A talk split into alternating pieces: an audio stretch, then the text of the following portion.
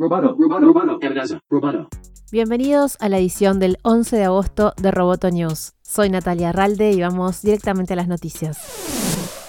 Compañías tecnológicas como Apple, Amazon, Facebook, Twitter y Microsoft se pronunciaron nuevamente en contra de la suspensión temporal de las visas de trabajo para extranjeros. Firmaron un expediente judicial en el que aseguran que la medida del presidente de Estados Unidos, Donald Trump, que bloquea las visas para trabajadores calificados, perjudica al país. La suspensión por parte del presidente de los programas de visas de no inmigrantes, supuestamente para proteger a los trabajadores estadounidenses, en realidad perjudica a esos trabajadores, sus empleadores y a la economía, argumentó el informe que se presentó ayer ante un tribunal federal con el respaldo de más de 50 empresas de tecnología. El escrito se presentó a la justicia en apoyo de una demanda de la Cámara de Comercio de Estados Unidos y varias asociaciones comerciales contra la proclama presidencial emitida por Trump en junio que suspende las visas para varias categorías de trabajadores invitados, incluido el talento altamente calificado buscado por las empresas de tecnología.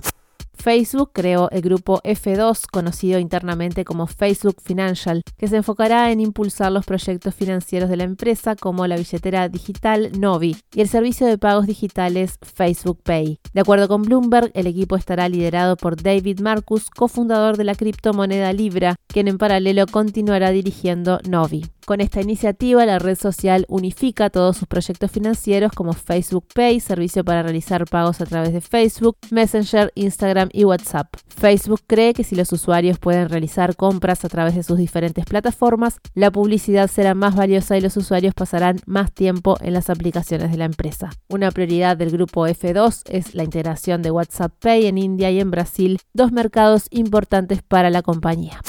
En California, una orden judicial podría cambiar las reglas de juego para Uber y para Lyft ya que la misma obliga a los choferes a pasar de contratos independientes a empleados con beneficios según un reciente fallo judicial. De todos modos, se espera que las empresas de transporte apelen la orden que podría obligarles a interrumpir sus servicios mientras se adecua el modelo de negocio. El caso presentado por los funcionarios de California para hacer cumplir una ley laboral estatal que entró en vigencia este año es la amenaza legal más grave hasta ahora para la industria de los viajes compartidos. Uber reportó una disminución de 67% en los ingresos por viajes durante el segundo trimestre de este año.